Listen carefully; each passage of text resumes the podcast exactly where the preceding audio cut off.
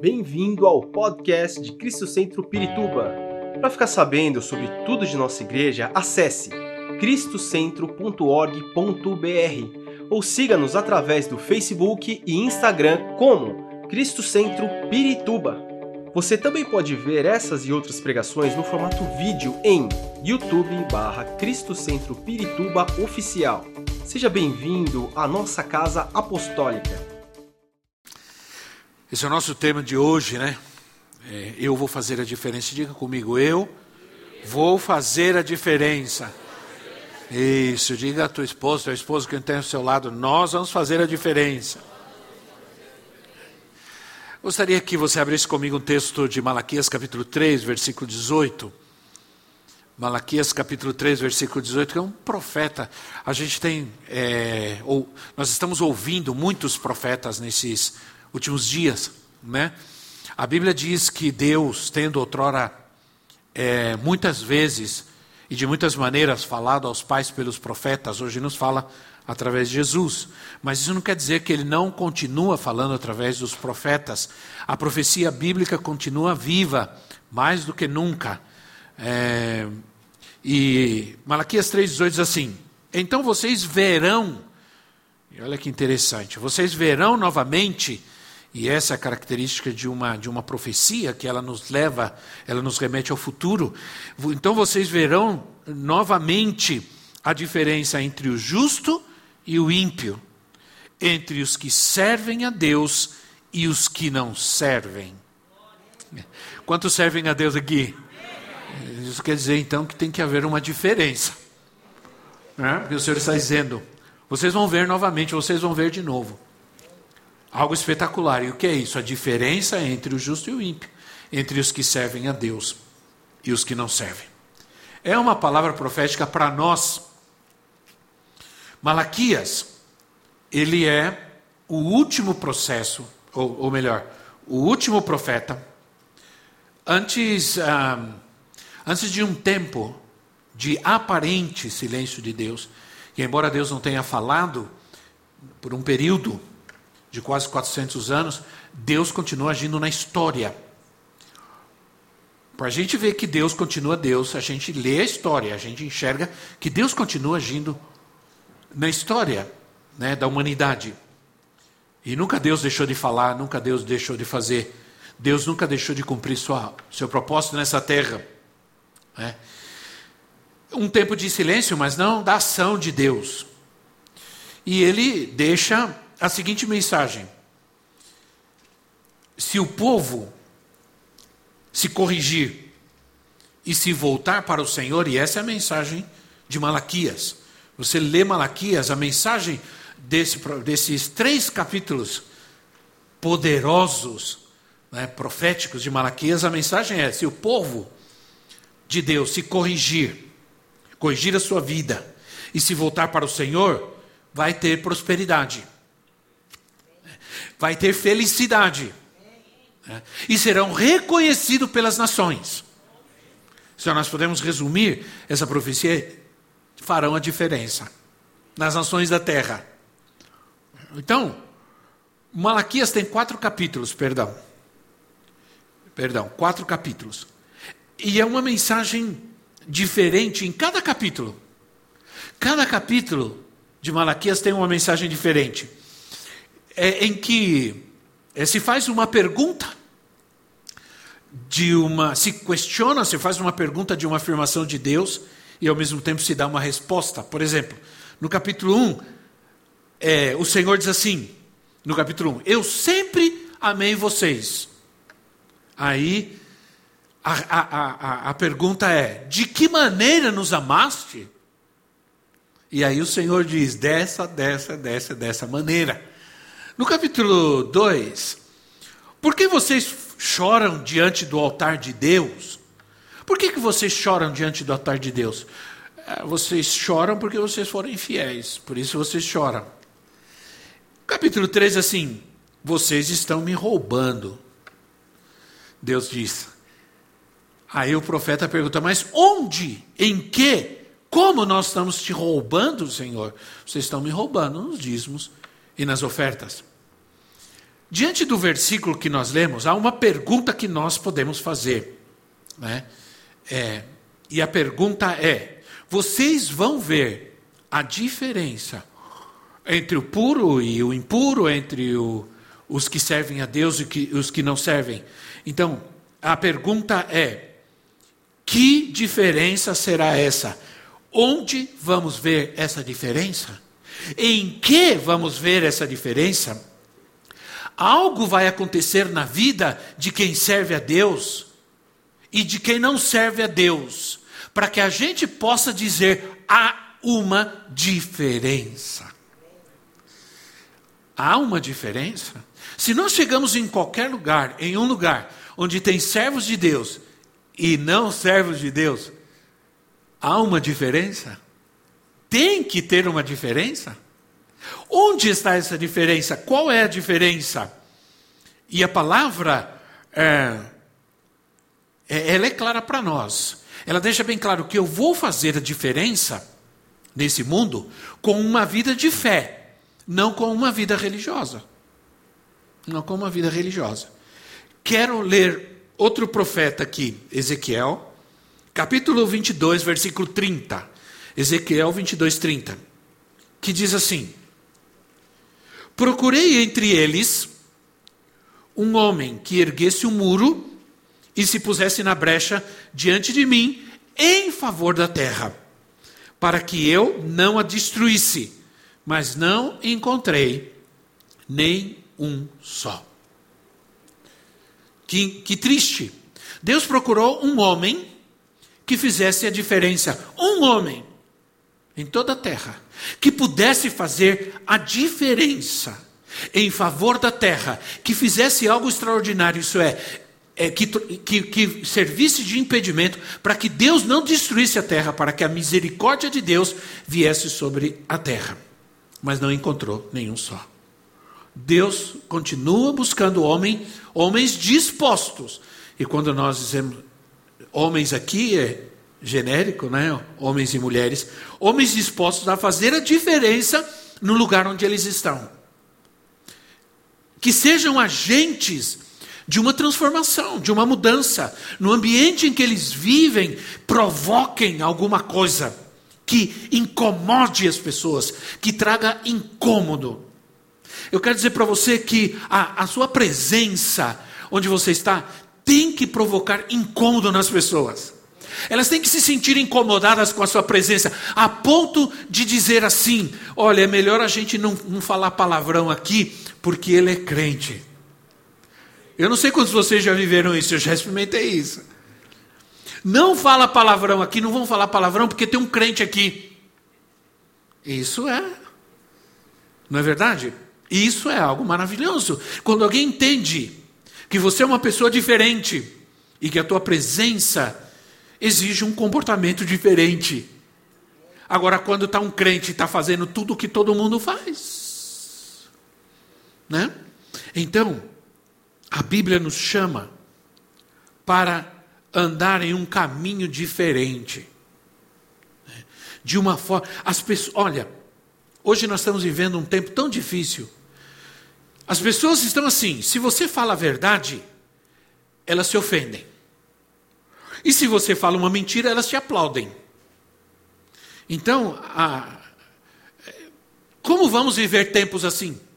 Como vamos nos comportar em tempos assim? O, que nós estamos vivendo hoje? A confusão que nós estamos vivendo. Há uma, uma mescla, sim ou não, irmãos? Entre verdade e mentira, entre o que é certo e errado. Há uma mistura terrível que as pessoas perderam a noção até do que é moral do que não é moral. A Bíblia nos ensina e nos chama a andar por um caminho diferente, por um caminho distinto, ter uma vida diferente. A Bíblia exige que nos afastemos do pecado, da mentira, do engano e que não amemos o mundo. Nos manda morrer para nós mesmos morrer para os nossos desejos, tomar a nossa própria cruz e seguir a Cristo. Vamos fazer a diferença quando nós vivermos o Evangelho, não apenas é, falarmos do Evangelho, mas vivermos o Evangelho. E viver de uma forma pura e simples, sem aqueles ingredientes nefastos que agregaram ao Evangelho nos dias de hoje. Eu, eu, eu, eu, eu, eu, creio que alguns concordam comigo que a, a, impressão que se dá, que se tem, é que o, o evangelho no passado era mais simples do que hoje. Hoje as pessoas complicam demais aquilo que é simples de se viver e de se fazer. Né? Então, como faço a diferença nos ambientes onde eu me movo, onde eu estou? Como posso fazer a diferença na minha casa, na minha família, onde eu trabalho, onde eu ensino, onde eu estudo? É, em primeiro lugar, eu creio que é saindo da comodidade. Tem muita gente acomodada a uma situação de, ah, embora estejam inconformadas com o que está acontecendo no mundo, no nosso mundo, no nosso país, estão inconformadas, mas ao mesmo tempo estão acomodadas. Né? Não é uma incomodação que, que nos leva a, ou uma inconformidade que nos leva a uma ação, a uma atitude. É, é saindo da comodidade. É, Provérbios 4,18 diz assim: Provérbios 4,18 diz: a vereda, a vereda do justo é como a luz da alvorada, que brilha cada vez mais até a plena claridade do dia. Ou na, na João Ferreira de Almeida diz: o caminho do justo é como a luz da aurora, que vai brilhando cada vez mais até chegar a ser dia perfeito. É? O caminho do justo, a vereda do justo. Esse versículo se refere à vida. Esse versículo fala de procedimentos, de ações da nossa vida, que devem ir crescendo, que devem ir aumentando. Cada vez mais. É, é um texto que não permite, é, é um versículo que não permite um estancamento. A vereda do justo é como a luz da aurora, vai crescendo, vai crescendo, vai brilhando, vai melhorando, vai aumentando cada vez mais, vai fazendo, vai sendo diferente cada vez mais, até chegar a ser um dia perfeito, claro, perfeitamente. É. Então nós estamos nesse processo e nesse processo nós, conforme esse texto, nós temos na nossa vida nós temos que crescer, nós temos que é, avançar, não podemos estar estancados, conformados é, em qualquer situação da nossa vida, nós temos uma. Deus é um Deus que caminha, Deus não é um, um ser é, gordo, de cabelo branco, sentado num trono todo o tempo sem fazer nada. Não. Deus é, Deus é um Deus que trabalha, um Deus que age. A, a, a, pregação, a profecia bíblica é progressiva. Não existe nada mais vivo, mais, é, mais trabalhador, mais ativo do que a palavra de Deus. Quanto mais você lê a palavra de Deus, mais vida ela tem, mais ela te ativa, te motiva. Né? Quando o provérbio diz assim, ô preguiçoso, e ela, ela vai contra os preguiçosos, o preguiçoso vai dar uma olhada nas formigas, vê como elas trabalham, sem parar, sem cessar. Né? Faz você a mesma coisa. Então, nós temos um Deus que trabalha. Diga comigo, meu Deus trabalha. As promessas de Deus aumentaram ou diminuíram na sua vida? Porque na Bíblia não há estancamento, não há comodidade. Tudo que Deus tem para nós sempre é mais, infinitamente mais do que você pensa ou imagina é o que Deus tem para você. Sempre Deus tem mais. Nós temos um Deus que trabalha, que nunca para, e Ele trabalha a nosso favor. Você pode confiar nisso? Olha, Jesus disse em João 5,17, João 5,17, Evangelho João 5,17, Jesus disse assim: Meu Pai continua trabalhando meu pai continua trabalhando até hoje. E eu também estou trabalhando. Ora, se Deus é infinito, se Deus não tem começo nem fim, nem Jesus, Se Deus é, sempre foi, então Deus sempre trabalhou. Ele, nunca começou a trabalhar um dia, não. Ele sempre. Eu comecei a trabalhar com 14 anos. Eu comecei antes, com 12 anos de idade, eu perturbava a vida do meu pai e da minha mãe para trabalhar. Né? E eu fiz de tudo. Meu pai falava: esse menino não tem sossego, esse menino não precisa fazer essas coisas. Eu ia vender limão na feira, eu construí um carrinho, ia fazer carreto na feira. Meu pai ficava irado comigo porque meu pai achava que era vergonhoso eu fazer aquilo, né? Por, mas é porque eu não conseguia ficar quieto.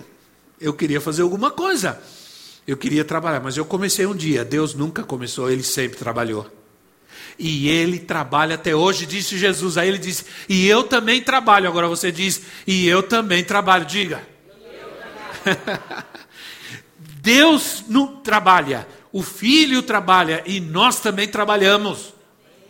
Entende? Então, nós precisamos sair dessa coisa, dessa situação que está estancada em nossa vida. Nós temos que avançar. Deus não fará por nós. Não fique esperando, não fique acomodado. A diferença você vai fazer com Deus na sua vida, onde você está. E não importa quem seja você. Não se acomode. Há duas situações de incômodo que pode acontecer, ou de, ou melhor, de comodidade, melhor dizendo, que, podem, que pode acontecer em nossas vidas. Primeiro, quando é, você se acomoda porque você acha que não tem solução, que, essa, que já não, você não vai conseguir nada, que a idade chegou, que os processos são esses, que o governo, que a economia, que uh, o negócio, que é uma situação que vai provocar comodidade. Mas a outra que é pior é quando é quando você está acomodado a uma situação confortável. Né? Você entra numa zona de conforto e está tudo bem, está tudo certo, não tem problema nenhum, é, bem, é, não tenho dívida, eu vou para a igreja, volto, estou, estou numa zona de conforto e não sinto que, de, que tem mais nada para mim, que não vai acontecer mais nada na minha vida, eu quero dizer uma coisa para você, meu irmão. Eu, até morrer, alguma coisa ainda grande ainda há para fazer e eu vou buscar e vou em nome de Jesus alcançar para fazer até eu tiver, até quando eu estiver em pé respirando. Entende? Quero fazer a diferença. Quero fazer algo grande para Deus ainda.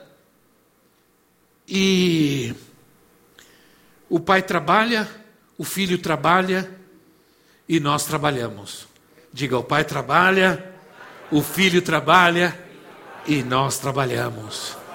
Aleluia. Isso é maravilhoso. Vamos trabalhar nossa fé, vamos trabalhar nossa conquista, vamos fazer a diferença. Lugar onde Deus nos coloca. Gerar um incômodo quando a gente chega né, gerar um incômodo, as pessoas se sentirem incomodadas com a nossa presença. Deus está agindo. Esse é um ponto. Outro ponto é não imitando a conduta do mundo. É aí onde eu faço a diferença. Se eu imito a conduta do mundo, se eu vivo como o mundo vive, se eu faço o que o mundo faz, então que diferença eu faço? Que diferença eu faço? Paulo diz em Romanos 12, 2, um versículo muito conhecido de todos nós: Não se amoldem. Eu gosto, porque João Ferreira de Almeida diz: Não vos conformeis. Mas a NVI diz: Não se amoldem ao padrão deste mundo, mas transformem-se pela renovação da sua mente, para que sejam capazes de experimentar e compro comprovar a boa, agradável e perfeita vontade de Deus. Então, não se amoldem, isso é, não tomem a forma. Se o mundo é redondo, seja quadrado. né? Mas você não se encaixa mesmo. É bom que você não se encaixe no mundo. Sim ou não? É bom.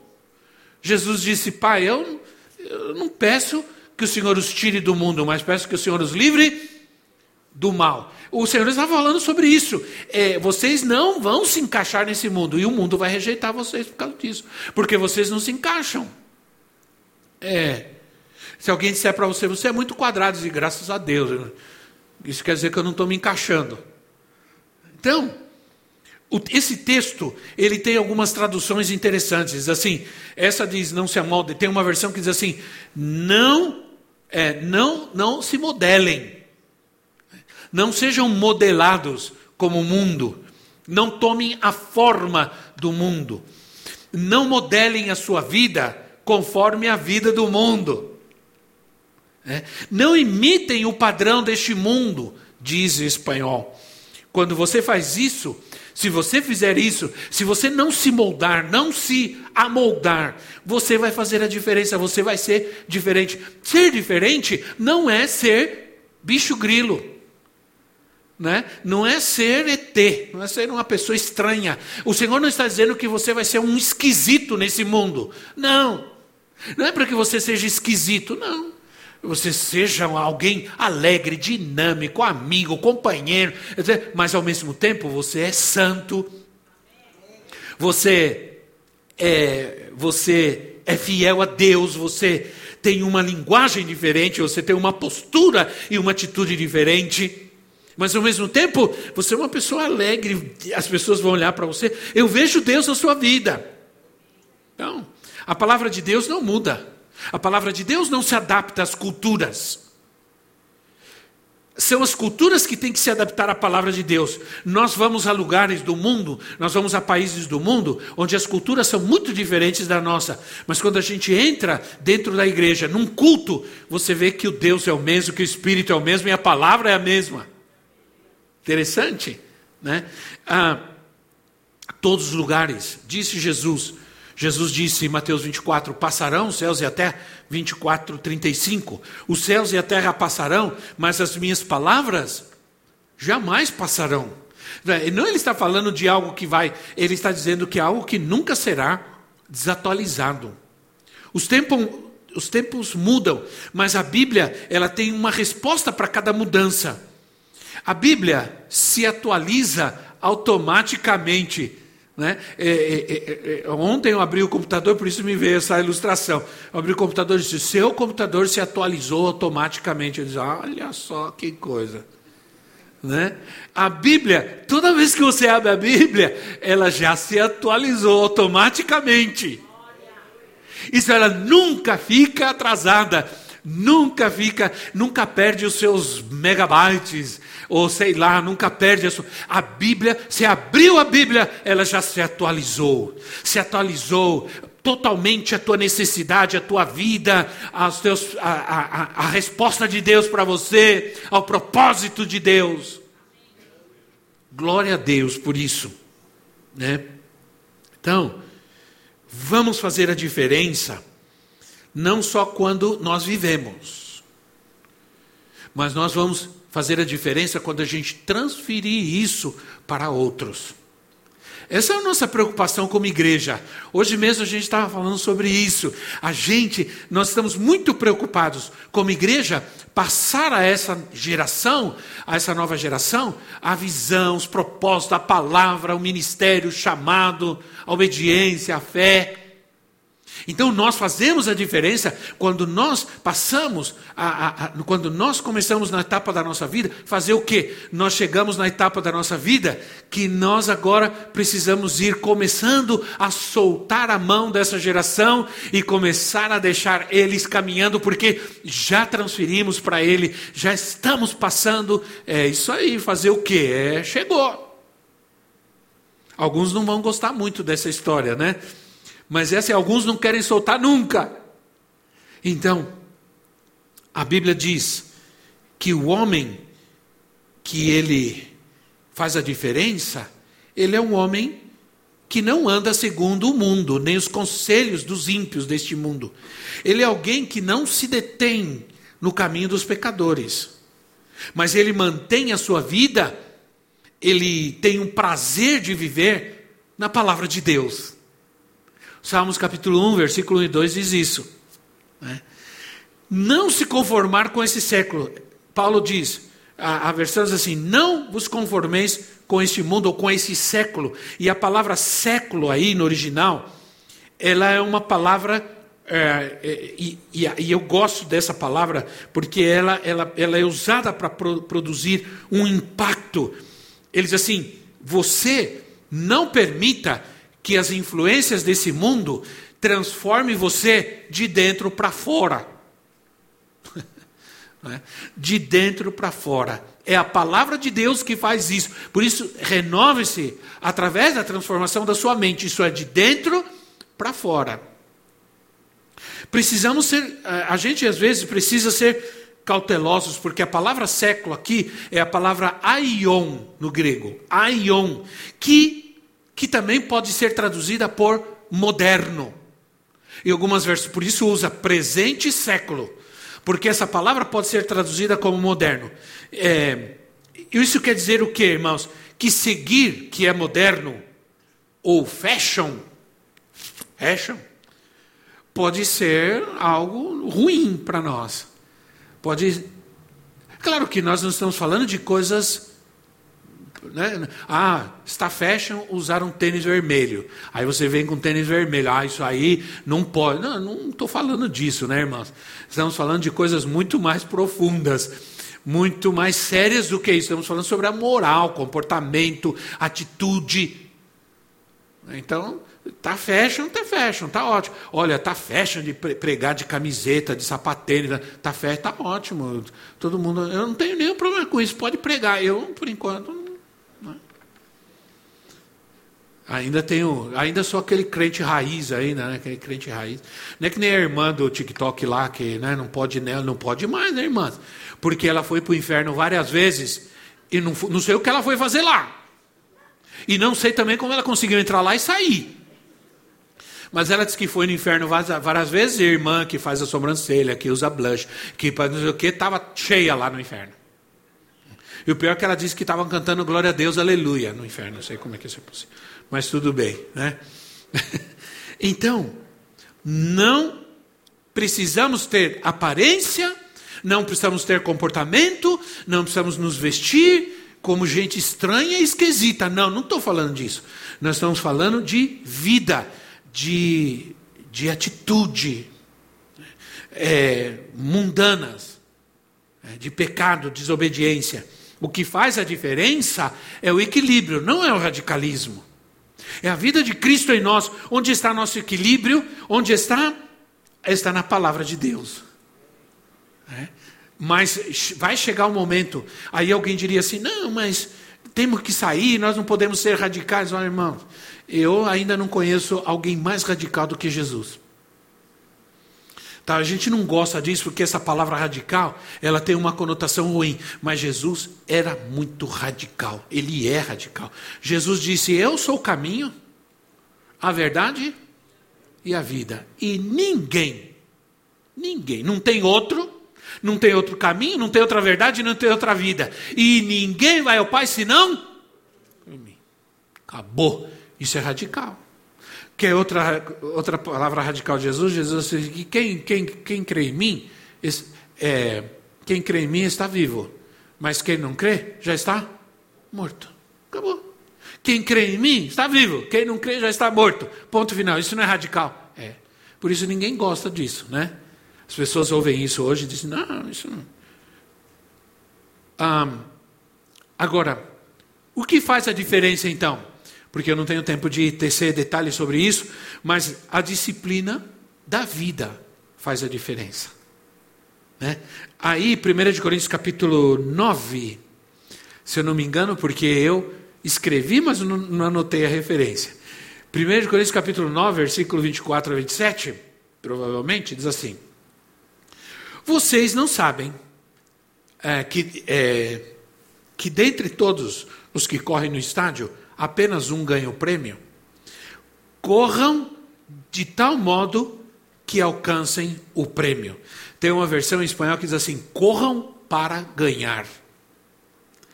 Todos os que competem nos jogos se submetem a um treinamento rigoroso para obter uma coroa que logo perece, mas nós o fazemos para ganhar uma coroa. Como quem corre que dura para sempre, perdão. Sendo assim, não corro como quem corre sem alvo. Eu não luto como quem esmurra o ar, mas esmurro o meu corpo e faço dele meu escravo, para depois que, depois de ter pregado aos outros, eu mesmo não venha a ser reprovado. Então, é, o que está dizendo aqui? Primeiro, irmãos, nós corremos para ganhar. Amém? Diga, eu corro para ganhar. Ponto final. Então, na Grécia Antiga, havia muitos jogos. Havia jogos olímpicos, é, é um, alguns jogos que eram bastante místicos em Atenas e outros. A, a, ilustração de um atleta era muito importante aqui para, para, os, para os, os de Coríntios e para nós também é. Né? Para os. Quem nasce em Corinto é, corin, é corintiano, deve ser, né? Não sei. Um corredor. Então fala sobre um corredor. Assim como um corredor se empenha o máximo para vencer a corrida, os cristãos precisam se, se, se aplicar no seu esforço, no seu empenho, na sua disciplina para ganhar uma corrida. Agora, imagine uma corrida de 100 metros. Sabe quanto dura uma corrida de 100 metros? 9 segundos.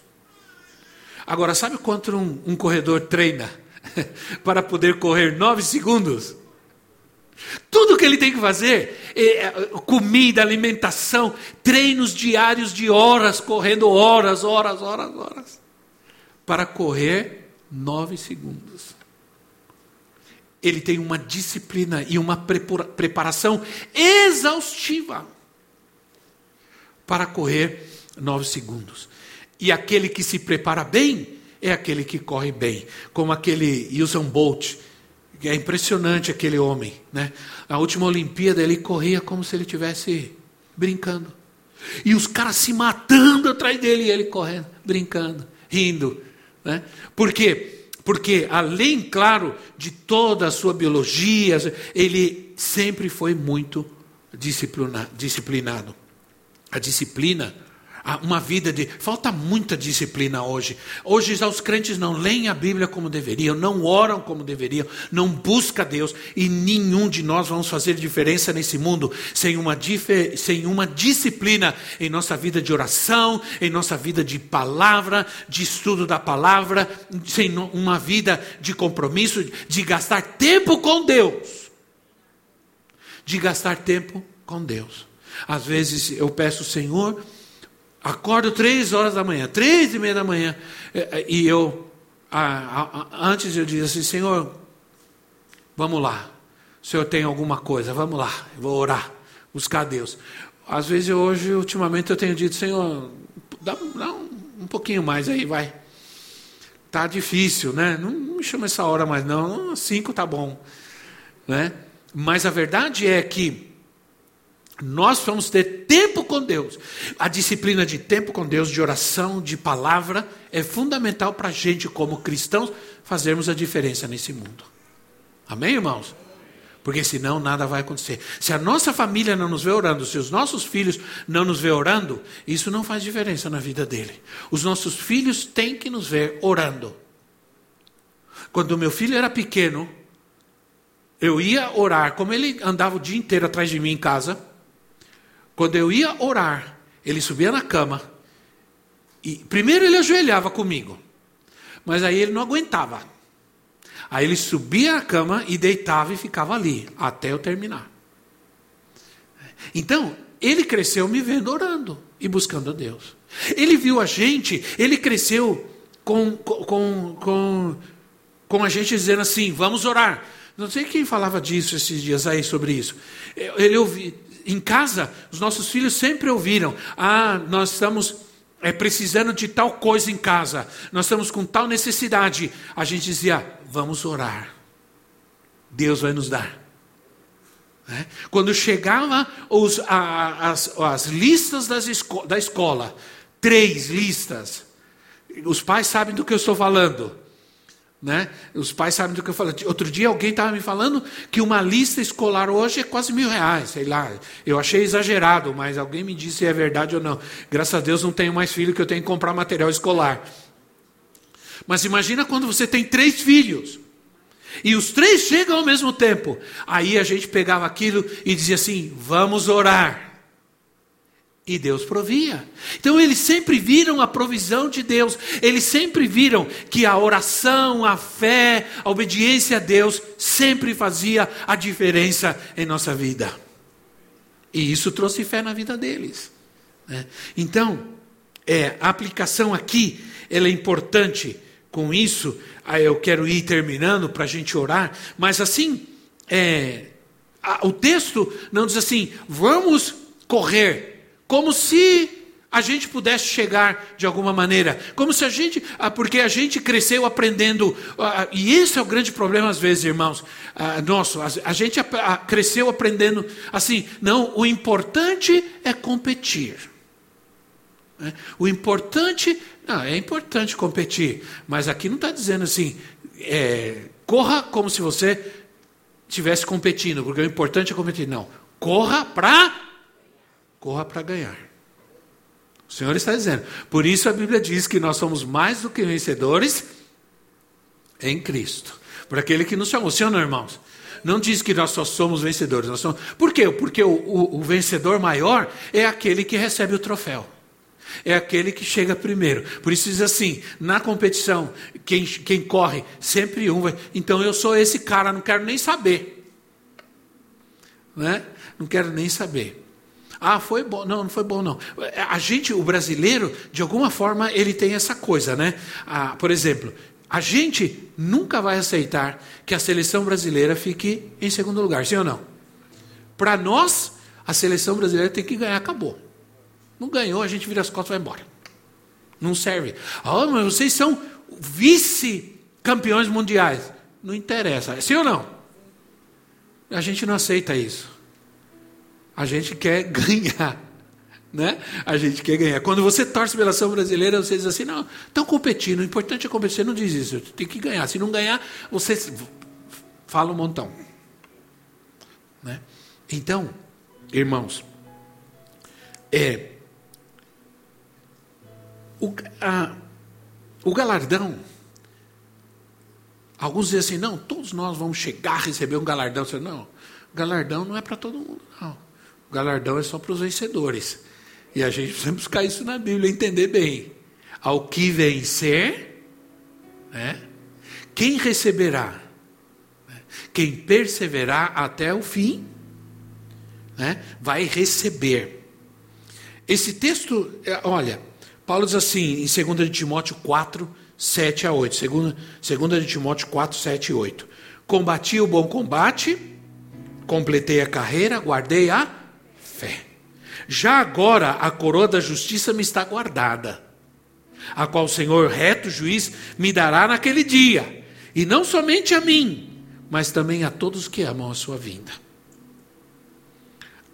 Aquele que luta precisa saber quem é seu adversário, para que ele não, desperde, não desperdice energias né, na sua luta dando golpes no ar, de qualquer maneira. Não, não desperdice a sua energia. Não corra atrás daquilo que não serve. Não guerreie qualquer batalha que não vai te levar a lugar nenhum. Né? É, lute para vencer. Lute para conquistar, porque o Senhor está contigo. Amém, irmãos? E alguns que estão aqui, o Senhor está dizendo para você: Eu ainda não terminei na sua vida, não ainda há algo grande que vou fazer através da sua vida. A situação está difícil, está complicada, parece que não há futuro, isso não é verdade. O Senhor está dizendo: não terminei com a sua vida ainda. E eu te chamei, te escolhi, te separei para ser um vencedor, para ganhar, não apenas para competir. Aleluia. Há um cântico em espanhol que diz assim: Lutei como soldado. Às vezes sofri. A, a minha armadura eu desgastei, mas no final, eh, a conclusão desse cântico é: eu venci. No final, combati o bom combate, guardei a minha fé, completei a minha carreira, já cheguei até o final. Então Deus não está te chamando só para ser um competidor. Os golpes precisam ser precisos, direcionados, né? É, precisam ser. Isso fala de atitude. A gente precisa ter uma atitude correta diante das situações. Né? Nossa conquista depende muito das nossas atitudes. Muitos perdem a competição porque lhes falta atitude na hora de competir. Tem é, competidores que eles são muito bons. E as pessoas dizem, eu, eu, eu não me conformo, esse é um grande atleta. Mas, quando vocês já ouviram isso? Mas falta atitude. Já ouviram isso? Esse é um grande time, mas falta atitude. Eu, eu estava ouvindo um pastor colombiano falar isso há tempos atrás. A Colômbia sempre teve grande. Uma, houve uma época que os colombianos acharam que eles iam ser campeões mundiais, porque eles tinham um time extraordinário, mas faltava atitude. Quando falta atitude, não se ganha uma batalha, não se ganha uma luta. É, irmãos? Mas hoje o Senhor tem uma palavra para você de fé. Tenha uma atitude de um filho de Deus, de um vencedor. É? Hoje a competição, em muitas áreas do mundo, ela é, ela é acirrada, ela é difícil. Mas você é um filho de Deus. O Senhor disse que você vai correr para ganhar, não vai correr para perder. A, a gente canta que a batalha, a nossa batalha não é nossa, ela é do Senhor. Ela é do Senhor. Vamos colocar em pé em nosso lugar. Esperamos que esta mensagem tenha te inspirado e sido uma resposta de Deus para sua vida. Quer saber mais sobre Cristo Centro Pirituba? Siga-nos nas redes sociais no Facebook, Instagram e YouTube ou visite nosso site em cristocentro.org.br.